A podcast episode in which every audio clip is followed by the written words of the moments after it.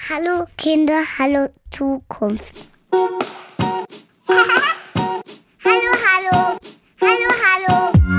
Herzlich willkommen bei Hallo Kinder, hallo Zukunft. Dem Podcast, der dir Anregungen gibt, wie man Kinder stärken kann, um sie selbstbewusst und kompetent zu machen. Für die Welt von morgen. Wir sind Franziska Gebur, Patrick Niethardt, Jens Maxeiner und Benedikt Lang. In diesem Podcast sprechen wir mit inspirierenden Menschen, die sich leidenschaftlich in unterschiedlichen Lebensbereichen mit Kindern beschäftigen. Sie teilen mit uns ihre Erfahrung aus der Arbeit mit Kindern und geben uns Impulse, wie wir Kinder fördern und ihnen wichtige Zukunftskompetenzen vermitteln können. Unser Gast heute ist Annika Kurte. Annika ist Grafikerin, Illustratorin, Mutter von zwei Kindern und Gründerin des Kinderdesign-Labels Elu, mit dem sie ein Zeichen für Vielfalt setzt. Wir sprechen heute über Vielfalt in Kindermedien. Ein kleiner Hinweis, wenn ihr heute neugierig geworden seid auf Elu. Ab dem 3. April startet eine Crowdfunding-Aktion für Elu. Ihr könnt Annika also auch in dieser Form unterstützen, um weiter zu wachsen und noch mehr Diversity in Kindermedien zu ermöglichen. Liebe Annika, schön, dass du da bist. Ganz herzlich willkommen. Ja, erstmal vielen Dank, Benedikt. Äh, ich freue mich, heute dabei sein zu dürfen. Das ist äh, mein erster Podcast, von daher freue ich mich sehr. Ja, wir freuen uns auch, äh, Annika, ganz arg, dass du heute da bist. Lass uns jetzt mal einsteigen über das, was man von dir sieht, nämlich deine Illustrationen. Mit deinem Label Elu veröffentlichst du ganz bunte und vielfältige Kindermotive. Die würde ich gerne mal unseren Hörerinnen und Hörern beschreiben. Also wenn ich deine Motive ansehe, da sehe ich Piraten, Piratinnen, Weltraumpiloten, Meerjungfrauen und Meerjungmänner äh, mit den unterschiedlichsten Hautfarben, weiß, schwarz, verschiedene äh, Kids of Color, unterschiedliche Haare, glatt, lockig, gewellt, kurz, lang in den unterschiedlichsten Körperformen, groß und klein, dick und dünn, mit und ohne Brille im Gesicht, grün, gelb, lila, rot, alle möglichen Farben, äh, weit über blau und rosa hinaus.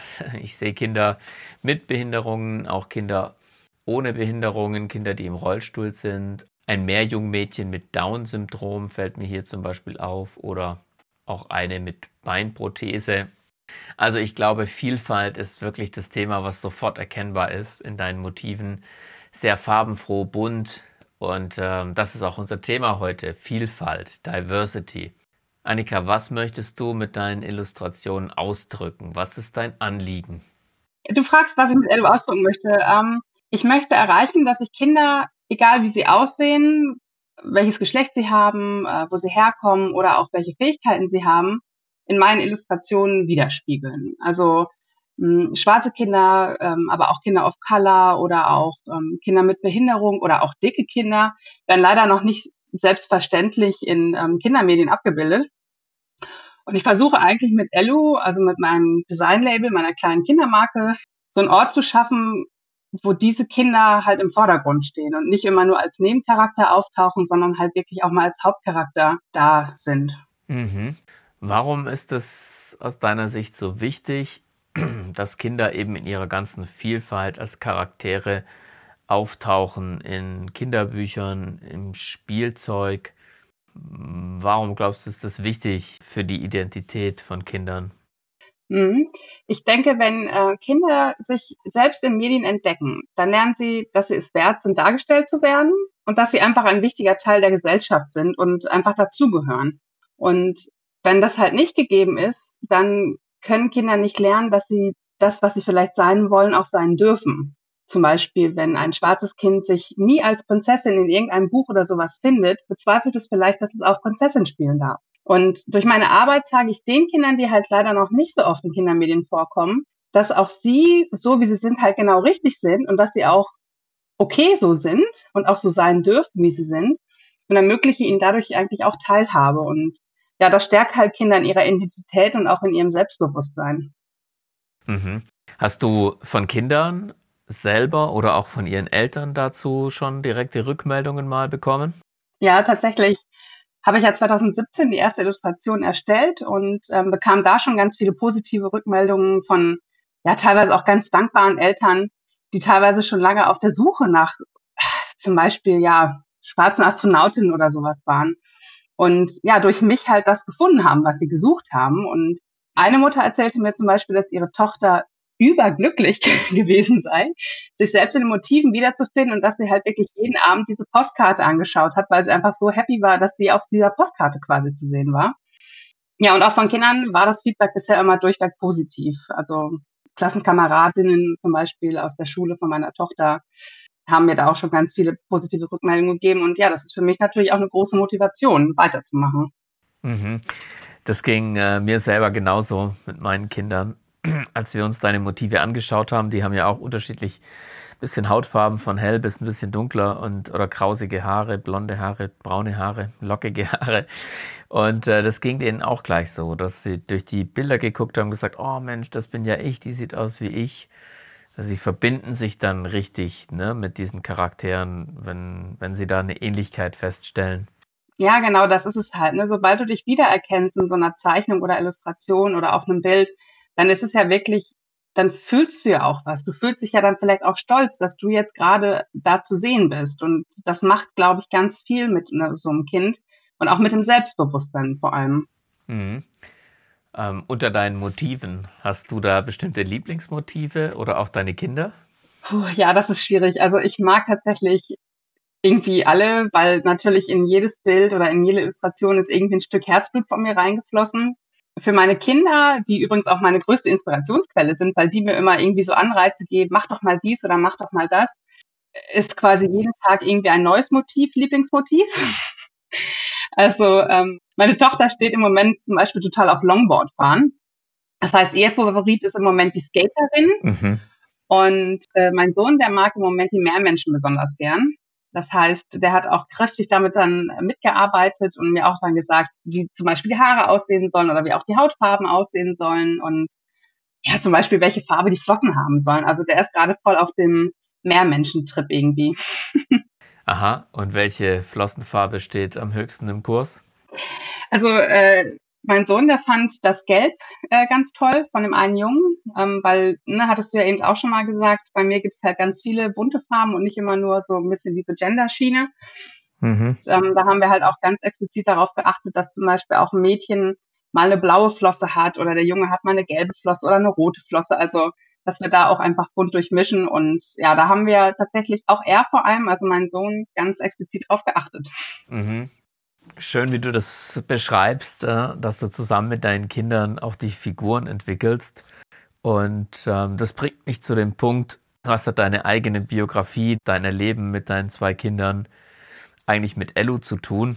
Dein Mann ist Nigerianer, also deine Kinder sind auch äh, dunkelhäutig. Ja. Äh, wie haben da deine persönlichen Erfahrungen mit Vielfalt eine Rolle gespielt dafür, dass du Elu gegründet hast? Ja, tatsächlich war ich damals auf der Suche nach Einladungen für den Geburtstag meiner Tochter. Aber die Einladungen, die ich finden konnte, bildeten alle nur weiße, blonde Kinder mit blauen Augen ab. Also ja, das, was man so bei den ganzen großen äh, Ketten, Drogerieketten und, und Supermärkten und so weiter finden konnte, war alles nicht so das, was ich mir vorgestellt hatte. Mhm. Und ich wollte aber, dass sich meine Tochter in dem Motiv der Einladung wiedererkennt. Und ja, das hat mich ehrlicherweise ziemlich genervt, dass ich da nichts finden konnte, so dass ich halt kurzerhand selbst angefangen habe, eine Illustration zu gestalten. Mhm. Ja, und weil meine Tochter damit so glücklich war und halt gesagt hat, Mama, das ist voll cool und wie schön und so und das bin ja ich und habe mir das einfach irgendwie so ein, ja, eine Motivation gegeben, da auch weiterzumachen und auch anderen Kindern, die eben oft auch nicht als Hauptcharakter auftauchen, in solchen Einladungen oder halt auch anderen Medien ähm, darzustellen. Hast du bei deinen eigenen Kindern die Erfahrung gemacht, dass sie durch ihre Hautfarbe oder ihr äußeres Erscheinungsbild ausgegrenzt wurden? Ähm, ja, leider schon. Also wir haben einmal eine Situation in der Kita gehabt, wo ein vierjähriges Kind ähm, zu, da, äh, zu, meiner damals vierjährigen Tochter sagte, ähm, naja, du kannst ja gar nicht Elsa sein, du hast ja braune Haut und lockige Haare. Und das ist natürlich totaler Quatsch. Mhm. Aber das Kind war halt fest davon überzeugt, dass nur weiße Kinder Elsa sein können. Und ne, wie ich eben am Anfang auch schon mal sagte, es hat wahrscheinlich einfach noch nie eine schwarze Prinzessin gesehen. Oder ähm, wir hatten eine Situation beim Schwimmkurs, wo bei einer Tochter aufgrund ihrer Hautfarbe die Fähigkeit, schwimmen zu erlernen, abgesprochen wurde, was natürlich auch totaler Blödsinn ist und auch ziemlich krass war in dem Moment. Mhm. Aber die Schwimmlehrerin hat halt ernsthaft behauptet, meine Tochter könne wegen ihrer Hautstruktur, in Anführungsstrichen, ja nicht so gut schwimmen lernen. Und ja, solche Aussagen sind halt nicht nur verletzend, falsch und verderben im schlimmsten Fall den Kindern auch noch den Spaß am Schwimmen, sondern sie entbehren halt auch jeglicher wissenschaftlicher Grundlage. Mhm. Das war zum Beispiel auch ein Grund, weswegen ich dann dieses Schwimmbadposter, was ich gestaltet habe, und auch die Badespaß-Postkarten, wo man halt ganz viele verschiedene Kinder sieht. Da habe ich nämlich extra nochmal drauf geachtet, dass wir extra viele unterschiedliche Kinder darstellen, einfach weil ich so dachte, das kann ich so nicht stehen lassen mhm. und ich muss da, ich muss diese negative Erfahrung irgendwie in was Positives umwandeln. Oft prägen sich ja im Alltag durch Unwissenheit auch ganz unbewusst ähm, stereotype Bilder ein so die Prinzessin, die natürlich blond ist und die schwarzen Kinder, die nicht schwimmen können und so weiter. Wie erlebst du das dann? Also mir ist aufgefallen in unseren Vorgesprächen, dass du sehr geschult bist und sensibel, ne, was Sprache betrifft und Formulierungen. Und in unseren Vorgesprächen hast du mich da auch verschiedentlich korrigiert und, und auf unglückliche sprachliche Formulierungen überhaupt erst aufmerksam gemacht. Also vieles ja auch unterschwellig. Ne? Mhm. Wo nimmst du im Alltag äh, Diskriminierung wahr? Ja, ähm, das ist tatsächlich eine ganz gute Frage. Also Diskriminierung oder auch Rassismus im Alltag passiert halt recht häufig ziemlich subtil. Ich zum Beispiel bin halt auch von Diskriminierung betroffen, weil ich als dicke Frau halt auch gar nicht so eine Widerspiegelung irgendwie erfahre. Ähm, das heißt, früher hat mich das total auch berührt, ne, dass ich halt gesagt habe, oh, ich muss irgendwie was an mir ändern und ich muss meinen Körper trainieren und dies und das. Und ich hatte ja auch damals, ne, wenn man sich mal in die 90er Jahre zurückdenkt, ähm, gab es ja auch keine positiven Vorbilder für dicke Menschen zum Beispiel. Also Barbie war ja super schlank und hatte ja gar keine normale Körperform, was auch immer normal ist, aber es ging ja nicht mal annähernd an, mhm. ne, an das ran, was irgendwie einen weiblichen Körper darstellt. Und das waren halt so komplett verzerrte Bilder irgendwie. Das heißt, da in diesem Bereich habe ich halt auch Diskriminierung erfahren. Heutzutage berührt mich das nicht mehr so. Ich habe halt gelernt, ne, dass ich mit meinem Körper so zufrieden sein kann und dass ich halt so bin, wie ich bin und das ist auch okay. Mhm. Und ähm, ja, was Rassismus angeht, den erlebe ich ja quasi nur als Außenstehende, also als Mutter und auch als Ehefrau, weil ich selbst natürlich nicht betroffen sind. Rassismus gegen weiße Menschen gibt's nicht.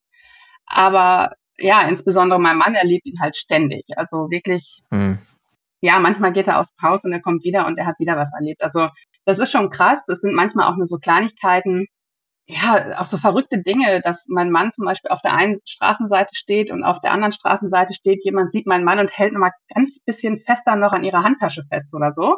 Wo du dich manchmal fragst, hm, warum hat diese Person das jetzt gemacht? Aber das sind halt so kleine Sachen, die irgendwie ja, so systematisch in uns drinstecken teilweise. Und ja, meine Kinder haben zum Glück noch nicht so häufig Rassismus erfahren müssen. Klar, hatte ich ja eben schon gesagt, äh, unschöne Situationen gab es da schon, zum Beispiel mit dem Schwimmen. Aber insgesamt ist es schon eher so ein bisschen was Subtileres, ja. Und was kann man tun, um im Alltag eben sensibler und bewusster mit dem Thema Diskriminierung umzugehen? Mhm. Ähm, ich glaube, es ist wichtig, dass gerade Eltern mit ihren Kindern auch über Rassismus sprechen.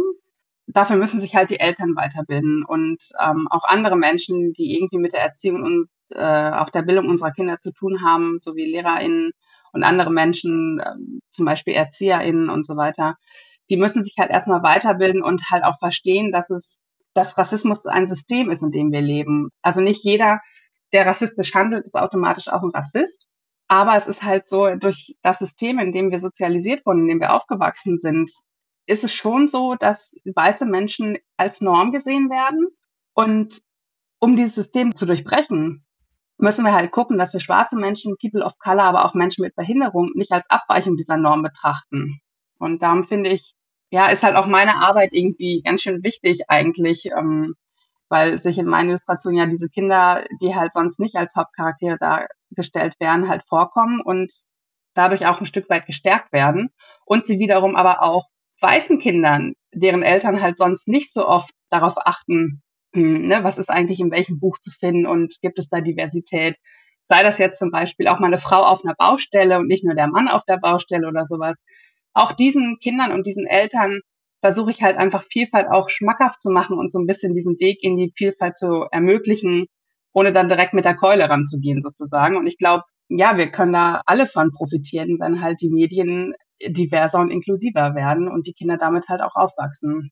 Damit sie halt eben auch sehen, wie positiv Vielfalt einfach ist.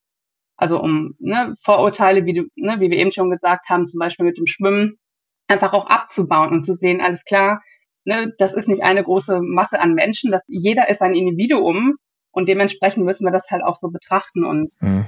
ja, damit halt zum Beispiel auch ein schwarzes Kind eine Elsa sein kann, ohne dass das weiße Kind sich daran stört. Das ist halt ganz wichtig. Mhm. Also Diversity als Norm, das ist so dein Plädoyer. Ja, ich glaube halt, dass wenn wir Vielfalt als Norm betrachten, kann uns das halt neue Perspektiven und auch neue Chancen eröffnen. Weißt du, wenn wir halt die weißen Menschen als Norm sehen, dann schließen wir immer Perspektiven und ja, Blickwinkel halt aus. Und ich glaube, wenn wir Vielfalt wirklich als solches akzeptieren und halt auch äh, quasi ergreifen, dann können wir halt neue Perspektiven schaffen, dann können wir Vorurteile abbauen, dann können wir halt auch voneinander lernen. Und ich glaube, das ist super, super wichtig, auch gerade für unsere Kinder. Die Gesellschaft ist vielfältig und die wird immer vielfältiger. Mhm. Und ich glaube, es ist einfach total wichtig, dass wir nicht nur von uns und denen sprechen, sondern dass wir halt auch wirklich, ne, uns wirklich ja, miteinander austauschen und voneinander lernen können, weil dann können wir halt auch Vorurteile abbauen und dann können wir auch, ja, das große Thema Rassismus, aber auch so Themen wie Ableismus zum Beispiel, also Diskriminierung gegenüber behinderten Menschen abbauen. Und ich glaube, das ist halt ganz wichtig, dass man halt dann auch mit solchen banalen Dingen, in Anführungsstrichen banalen Dingen, wie Kindermedien halt anfängt und ja, die Kinder dadurch halt einfach von Anfang an mit Vielfalt aufwachsen, um dann später hoffentlich ein bisschen offenere Menschen zu sein. Mhm, ja, sehr schön. Und damit trägst du auf jeden Fall mit Elu bei. Äh, sehr schöne und bunte Bilder, eine bunte Welt, die du zeichnest. Lass uns doch ein bisschen mal über Elu sprechen. Welche Artikel bietest du da an und wo kann man überhaupt deine Motive finden? Ja, tatsächlich habe ich äh, im Moment Postkarten, Klappkarten, Poster und Stundenpläne und ähm, Kleidung, die über Spreadshirt gekauft werden kann. Und diese Produkte gibt's im Moment in verschiedenen Shops. Ähm, die findet man auch auf meiner Internetseite ähm, lu.de slash Händler. Und ja, da kommen immer mehr Händler dazu. Das freut mich natürlich sehr. Mhm. einen Online-Shop habe ich im Moment noch nicht, aber das wäre tatsächlich ähm, so eins meiner nächsten Ziele, dass ich meinen äh, eigenen Online-Shop hätte und ja, das wäre schon schön. Das klingt gut. Es lohnt sich also immer, die Augen nach Elu aufzuhalten. Genau. Apropos Elu, klär uns mal auf, wofür steht der Name? Wie kam es dazu? Ja, tatsächlich wurde Elu durch meine Kinder inspiriert. Also L ähm, ist tatsächlich ein Teil des Vornamens meiner Tochter und Lou ist tatsächlich ein Teil des Vornamens meines Sohnes. Also ähm, ich dachte dadurch, dass ja Elu einfach oder dass dieses Projekt halt ein sehr persönliches Projekt ist, fand ich es eigentlich ganz schön, ja, da so einen persönlichen Bezug herzustellen und ja, dann bot sich das an, einfach die Vornamen meiner Kinder dazu verwenden. Und ich finde, Elu, das hört sich wie so eine nette Kindermarke an, die irgendwie fröhlich ist. Also ich finde, das ist irgendwie fröhlich und dann dachte ich so, ach, das passt doch ganz gut, das nimmst du jetzt. Also sehr fröhlich und munter, auch mal in die Zukunft geblickt, wenn du das 20 Jahre weiter denkst und deine Kinder erwachsen sind und wenn wir uns beim Thema Vielfalt in den nächsten Jahren positiv entwickeln.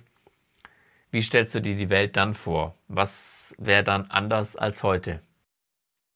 ja, das, das ist eine krasse Frage. Da muss ich erstmal einen kurzen Moment drüber nachdenken. Also ich denke, dass im Moment die Entwicklung ganz positiv aussieht. Also es gibt ja viele Initiativen und Projekte, die sich Vielfalt auf die Fahne geschrieben haben, also die sich für Diversität einsetzen und die dabei helfen, den insbesondere weißen Menschen in unserer Gesellschaft Themen wie Rassismus und Ableismus nahezubringen und sie dadurch halt auch öffnen und ne, den Blickwinkel, was ich eben schon sagte, einfach erweitern. Und meine Hoffnung ist tatsächlich, dass wir dadurch eine Welt schaffen, in denen meine Kinder, aber auch andere Kinder im Erwachsenenalter einfach sie sein dürfen, ohne krasse Diskriminierungserfahrungen machen zu müssen. Und ja, dass sie halt ihr Leben selbstbestimmt und frei leben können, ohne durch veraltete Normen und Vorurteile eingeschränkt zu werden. Das wäre mein Wunsch.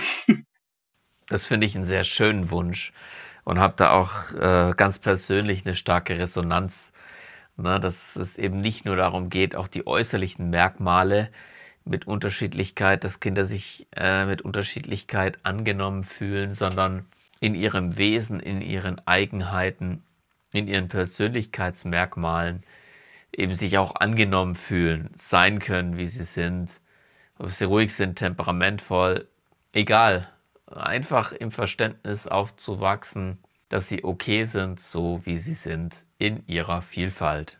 Ja, genau, das sehe ich auch.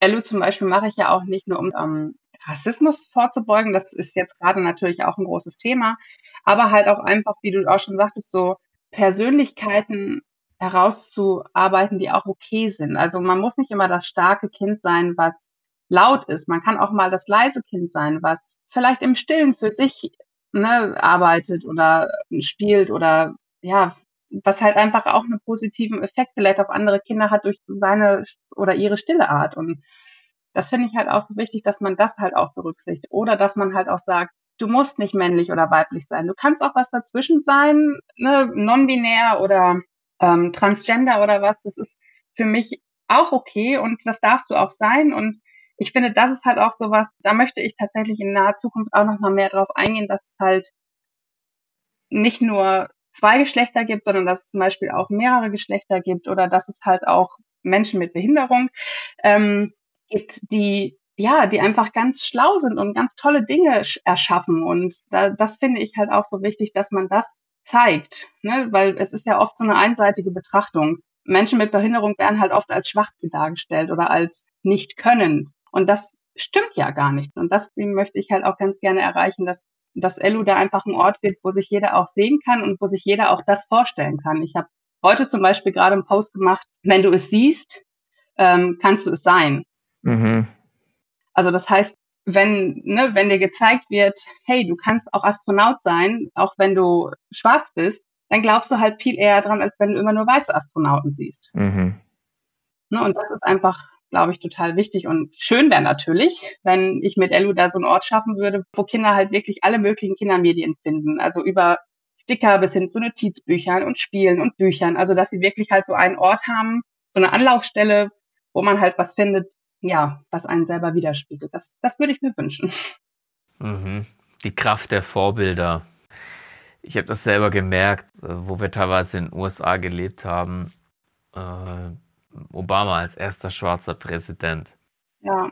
Was das äh, für eine Identifikation ausgelöst hat, ja. Oder jetzt Kamala Harris als erste Vice President of Color. Was das Thema Vorbilder äh, für die Identifikation bedeutet. Ja, das glaube ich auch. Und ich glaube auch, dass es für die Eltern dann auch schön ist zu sehen, wenn sich ein Kind in diesen Illustrationen wiederfindet und da auch stolz drauf ist, dass es sich gerade entdeckt hat und dass es vielleicht dann auch mit dieser, ja, mit diesem Produkt, was es dann da gerade hat, auch seinen Alltag irgendwie so reflektieren kann und sagt, guck mal, Mama, das sind ja wir oder sowas. Oder ne, ich glaube, das macht auch ganz viel mit den Eltern und dann wird es auch bei den Eltern ja, Gefühle auslösen und irgendwie so ein bisschen nochmal diesen Push geben, okay, ich bilde mich da nochmal weiter und ich achte jetzt nochmal viel mehr drauf, dass mein Kind halt auch in diesen Medien wiedergespiegelt wird. Aber auch gleichzeitig, das ist so mein Wunsch, bei weißen Eltern von weißen Kindern halt dann auch zeigt, ach Mensch, das Kind hat sich gerade so sehr darüber gefreut und klar, warum sollte es das nicht haben? Mensch, ich öffne auch mal meinem weißen Kind diese Perspektive. Mhm. Ich glaube, das ist halt da müssen sich halt viele weißen Eltern keine Gedanken darüber machen, ob ihr Kind repräsentiert ist, weil wir hier in Deutschland sehr viele Kindermedien haben, die weiße Menschen darstellen. Mhm. Und da würde ich mir halt wirklich wünschen, dass auch weiße Familien mit weißen Kindern sich sagen, das gucke ich mir mal an und mit dem Konzept beschäftige ich mich jetzt, damit halt auch diese weißen Kinder einfach, ja, da diesen offeneren Blick bekommen und halt auch lernen, ja, auch ein schwarzes Kind kann Elsa sein, zum Beispiel. Ja, und das kann ich so gut nachempfinden als Elternteil.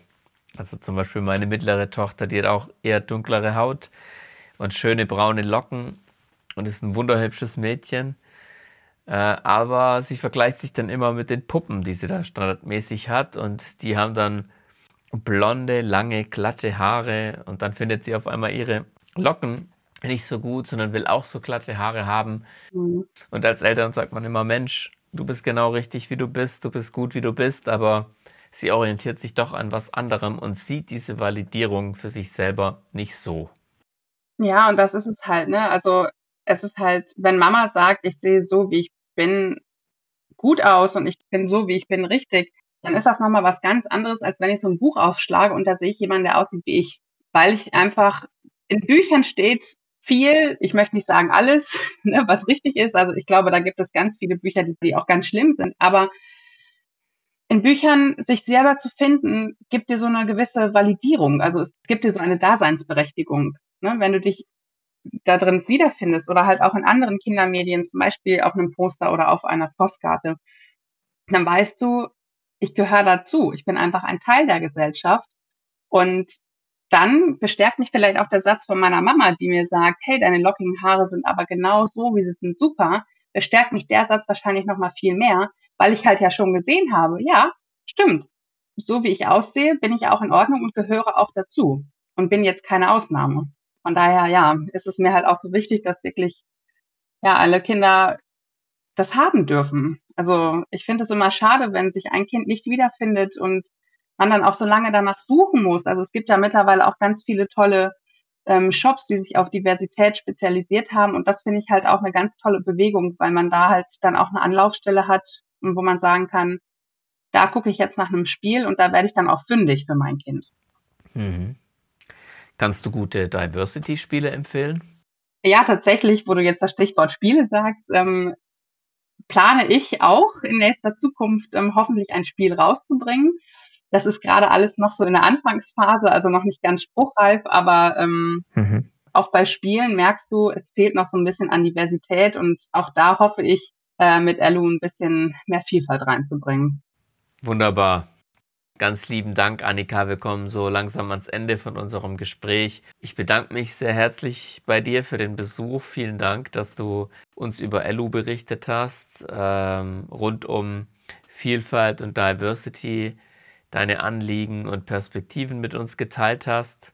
Wir wünschen dir alles Gute und hier nochmal der Hinweis an alle Hörerinnen und Hörer dass eure Crowdfunding-Aktion läuft, ne, dass ihr auch Kapital sammelt, um weiter zu wachsen, um noch viele tolle Diversity-Kinderspielzeuge und Produkte verfügbar zu machen. Und dafür wünschen wir ganz viel Erfolg, drücken dir beide Daumen und danken dir nochmal ganz herzlich, dass du heute hier warst. Ja, danke dir, Benedikt. Das äh, freut mich auch total, dass ich heute dabei sein durfte und dass ich erzählen durfte. Und ich finde, das hat richtig viel Spaß gemacht. Also vielen, vielen Dank. Vielen Dank, Annika. Hat mir ebenfalls viel Spaß gemacht mit dir.